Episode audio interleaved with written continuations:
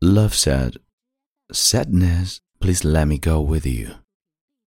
Sadness answered, Love, I'm sorry, but I just need to be alone now. 聆听治愈美文，温暖在你耳边。朋友你好，欢迎收听英语美文朗读，我是你的朋友孟非 Phoenix。也许在收听节目的此时，孟叔已经在回家陪父母过年的路上了。那么今天想要和你分享的文章叫做《只有时间了解爱的价值》。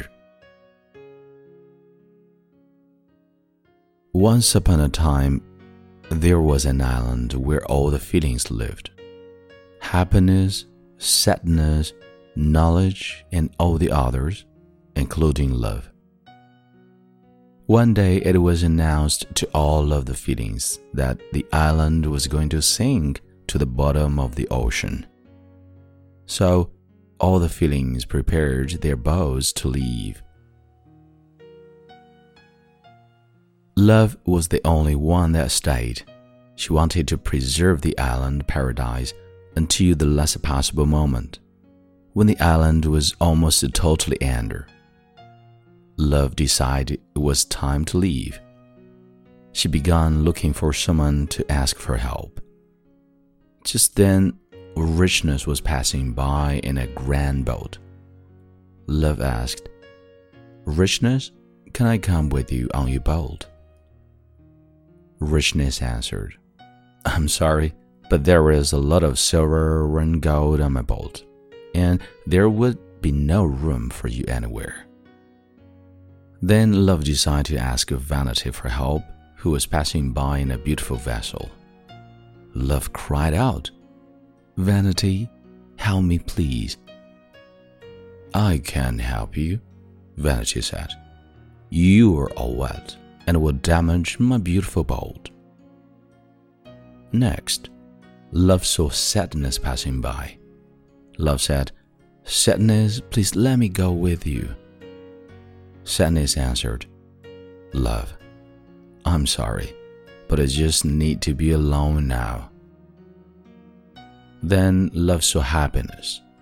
He cried out, Happiness, please take me with you.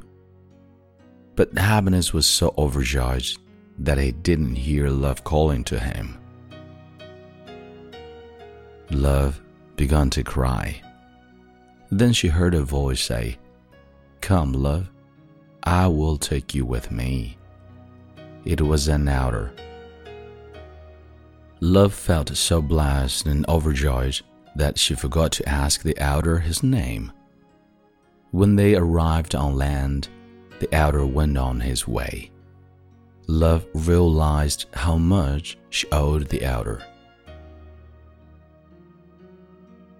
Love then found knowledge and asked, Who was it that helped me? It was time, knowledge answered. But why did time help me when no one else would? Love asked.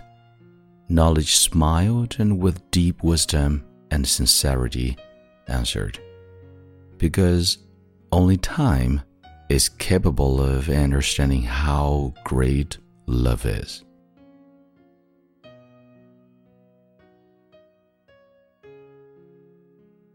This is Monfei Phoenix，感谢收听英语美文朗读，让我们下期再会。